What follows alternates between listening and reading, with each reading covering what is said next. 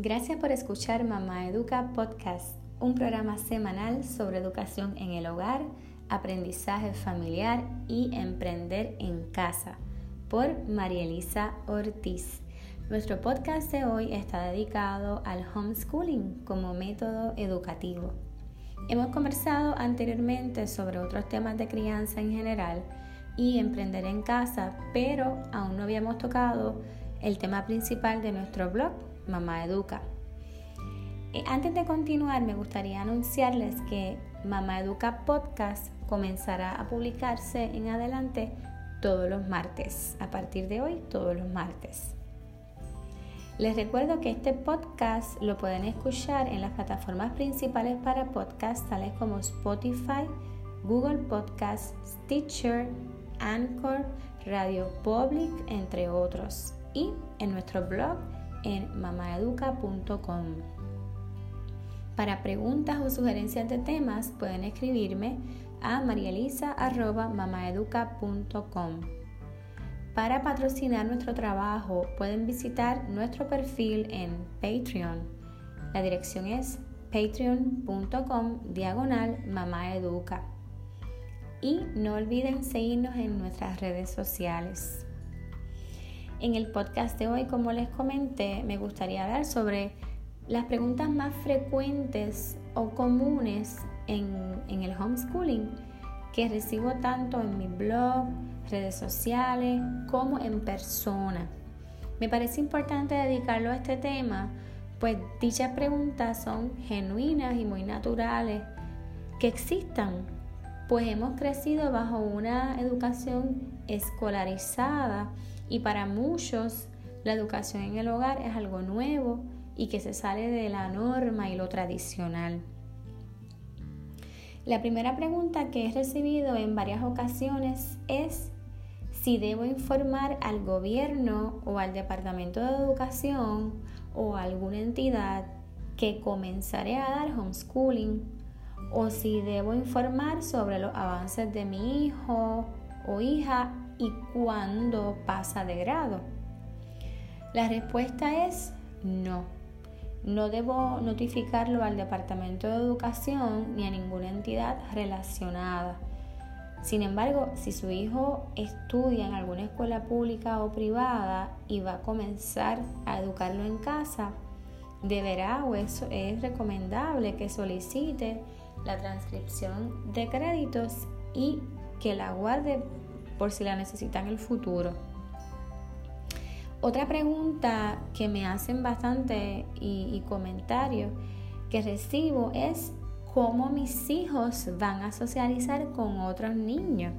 De hecho, esa pregunta también la veo mucho en internet, eh, en, algunos grupos, en, algunos, en algunas páginas, en algunos sites. Es bastante frecuente la pregunta de la socialización. Es importante que sepa que su hijo o hija va a socializar o compartir con otros niños, jóvenes y adultos, tanto como usted mismo como padre lo promueva y lo permita. Es usted como padre quien se encargará de que su hijo participe en grupos, reuniones, clubes, actividades, excursiones, etc con otras personas para que pueda interactuar y compartir en otros escenarios y ambientes. Si usted como padre y maestro solo se mantiene educando a su hijo en el hogar y no busca la manera que su hijo se exponga con otras personas y niños también de su edad, con mucha seguridad su hijo se va a aburrir y al final el homeschooling no se va a lograr como usted esperó o lo visualizó y no va a durar mucho tiempo educando en casa. Les recomiendo que no subestime los grupos de apoyo ni las actividades extracurriculares, por el contrario, incluyalas como parte de ese currículo educativo, siempre manteniendo un balance saludable entre la educación en casa y las salidas afuera. Otra pregunta común y duda generalizada es acerca de la legalidad del homeschooling en Puerto Rico. A pesar que no existe una ley o reglamento que regule la educación en casa en Puerto Rico, sí nos regimos por la propia constitución. Es legal y estamos amparados por la constitución, la ley mayor de Puerto Rico, en su sección 5, artículo 2. En mi blog, en la parte de arriba, en el menú de arriba, que dice preguntas frecuentes, ahí usted puede encontrar un copy and paste, ¿verdad? Que yo puse de, ese inciso de la Constitución, donde explica eh, la parte donde, que nosotros pues nos dejamos llevar y lo que nos rige a nosotros los educadores en el hogar. Los invito entonces a ir a mi blog para no leérselos completamente porque usted mismo también lo, lo puede leer. El parafito es bastante largo. De hecho, aunque la legislatura de Puerto Rico ha presentado proyectos de ley para regular la educación en el hogar en la isla, la mayoría de los padres y madres han mostrado oposición y estos proyectos de ley no han prosperado al momento.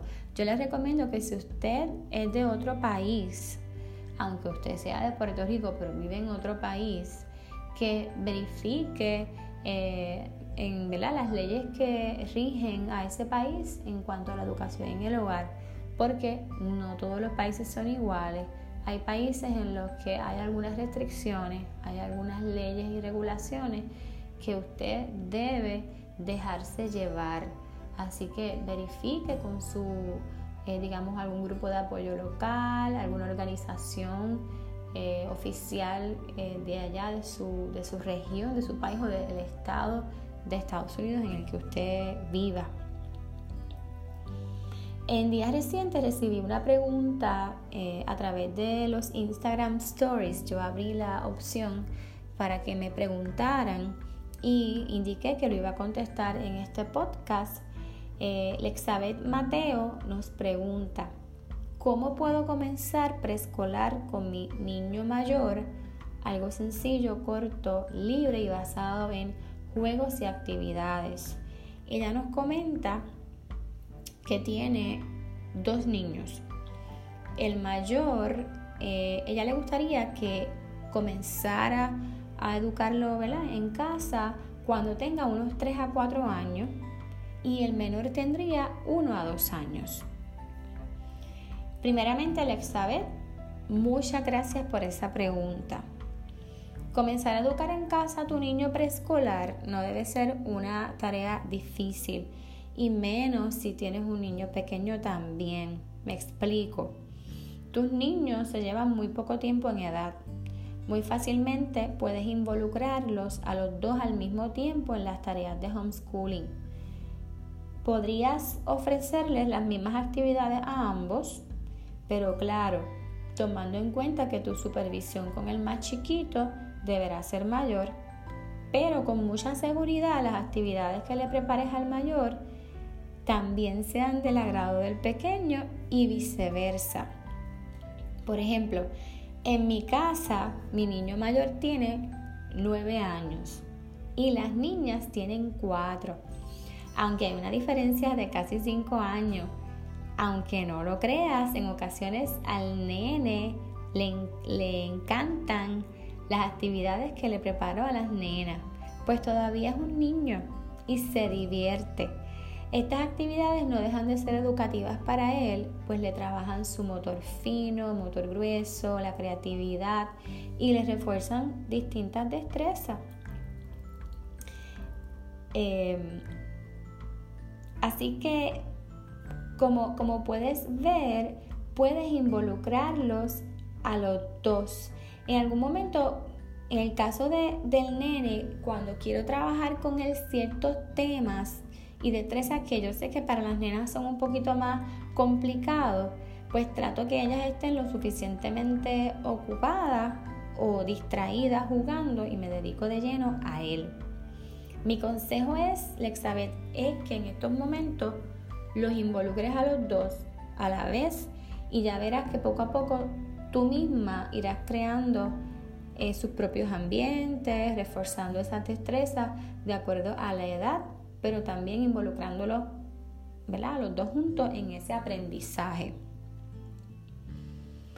Ahora me gustaría presentarles 10 consejos a los padres que desean educar en casa. Número 1. Es muy recomendable que lean mucho sobre educación en el hogar o homeschooling antes de comenzar. En internet hay muchos artículos sobre consejos, ideas, métodos, currículos, entre otros, que serán de gran ayuda a la hora de tomar una decisión. Antes de comenzar a educar en casa, aclare cualquier idea incorrecta que pueda afectar la decisión que tome finalmente sobre la mejor educación para sus hijos. Con idea incorrecta me refiero a malas conclusiones o interpretaciones que a veces las personas pueden llegar a tener acerca de la educación en el hogar. O sea, es importante que usted esté bien claro, bien claro sobre la, la distinta, eh, la legalidad del homeschooling, cosa de que cuando usted le haga una pregunta, usted la pueda responder con mucha seguridad. Y esté claro de lo que usted va a hacer, de, lo que usted va a comenzar a hacer en su casa con sus hijos y la educación de sus hijos. Número 3. No se deje influenciar por ideas negativas de otras personas que no conocen la educación en el hogar ni han tenido alguna experiencia cercana. Por el contrario, sea fiel a sus convicciones y tome sus propias decisiones de acuerdo a la realidad que está viviendo y sus necesidades familiares. Número 4. Es aconsejable que si va a educar en el hogar, no se lleve la escuela a su casa. Al contrario, se recomienda que le brinde a su hijo la libertad de aprendizaje que necesita sin las presiones y restricciones habituales existentes en las escuelas, en los planteles escolares, que pueden llegar a reprimir eh, ese deseo natural de aprender. Aparte de que si usted está sacando a su hijo de la escuela por X o Y razón, eh, recuerde no llevar ese mismo sistema a su casa, porque podría ser que el niño se frustre y usted también como, como su maestro y que terminen con el mismo estrés que traían de la escuela, que usted quizá quería bajar esos niveles de estrés y ansiedad. Ahí, siguiendo con esa misma línea, pues el consejo número 5 es libérese de ese estrés y ansiedad en el proceso de comenzar a educar en casa. A veces, a veces nos cargamos con mucha ansiedad y mucho estrés porque pensamos que no lo vamos a hacer bien, ¿verdad? O que no estamos capacitados. Si bien será algo nuevo en la vida familiar, debe evitar estar estresado ya que precisamente ese es uno de los propósitos de la educación en el hogar, que es lograr un balance en la vida familiar, eh, en la que todos sus miembros puedan participar libremente y en un ambiente de armonía, de paz y de respeto. Número 6. Si en el proceso de educar a su hijo usted se siente estresado o agobiado, es recomendable tomar una pausa por unos días o por el tiempo que usted determine para recargar batería y luego retomar las tareas. Yo lo he hecho así. Yo lo he hecho de esta manera cuando me he sentido bastante cargada y estresada. Nos hemos tomado unos días, un receso, como unas mini vacaciones.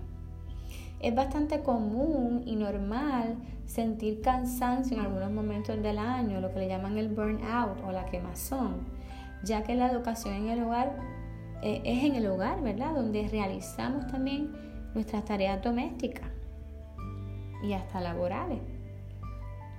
Número 7. Es muy recomendable formar parte de un grupo de apoyo y esto fue lo que hablé, hablé al principio, donde podemos compartir con otros padres y madres que educan en casa y a su vez nuestros niños y niñas comparten con otros que también son educados en el hogar. Por lo general, estos grupos de apoyo también organizan actividades eh, extracurriculares y excursiones en las que pueden participar los niños para complementar esa educación que reciben en casa. Número 8.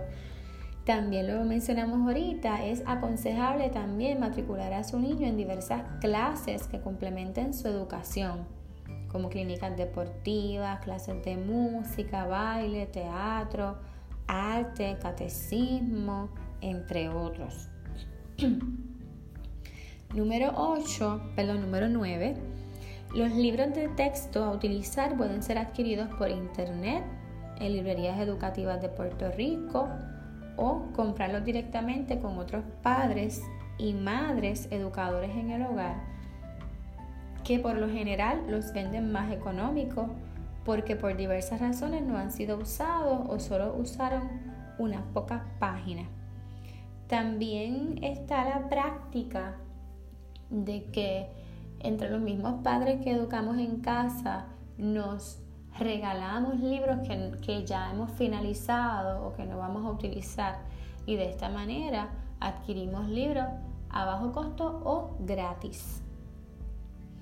Educar en el hogar es una decisión, eh, pero también es una gran bendición. Así que disfruta cada momento con tus hijos y sácale el mayor provecho. Bueno, hasta aquí el podcast de esta semana. Muchas gracias a todos los que han escuchado este episodio. Si tienes alguna otra pregunta sobre el homeschooling, con mucho gusto me la puedes hacer eh, llegar, ya sea a través de las redes sociales, el blog o mi email, eh, que es marielisa.mamaeduca.com. Será hasta el próximo martes. Que tengan una feliz semana.